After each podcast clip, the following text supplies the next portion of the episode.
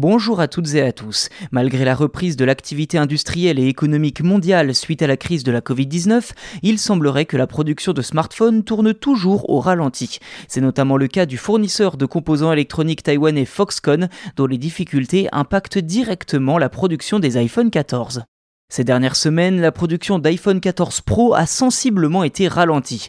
En effet, le fournisseur privilégié d'Apple, le taïwanais Foxconn, a vu la vitesse de production de son usine de Zhengzhou en Chine s'enrayer fortement suite au départ de nombreux employés qui ont qualifié les conditions de travail de l'entreprise comme étant horribles. D'ailleurs, celle-ci se serait particulièrement dégradée depuis le début de la pandémie. Une source anonyme évoque même au site WCCF Tech des pénuries de nourriture et d'eau au sein de l'entreprise. Dans l'espoir de stopper cette fuite de main-d'œuvre et dans l'espoir également de pouvoir relancer au plus vite la production, Foxconn a proposé à ses salariés une prime de 69 dollars et s'est engagé à augmenter les salaires de 20%, soit 4,20 dollars de l'heure désormais.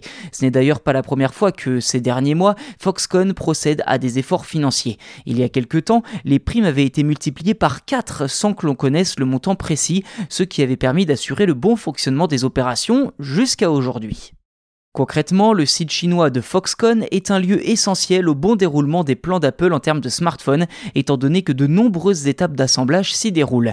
Face à ces déconvenus du côté de Foxconn, Apple déplace progressivement la production de ses iPhones vers l'Inde et le Vietnam, malgré un long délai à prévoir avant que ces changements ne soient opérationnels. Mauvaise nouvelle pour les fans d'Apple, de nombreux observateurs estiment que ni cette prime de moins de 70 dollars, ni l'augmentation de salaire ne permettront de résoudre les problèmes de Foxconn avec ses employés. La production d'iPhone devrait encore être altérée dans les prochaines semaines, voire jusqu'au début de l'année prochaine.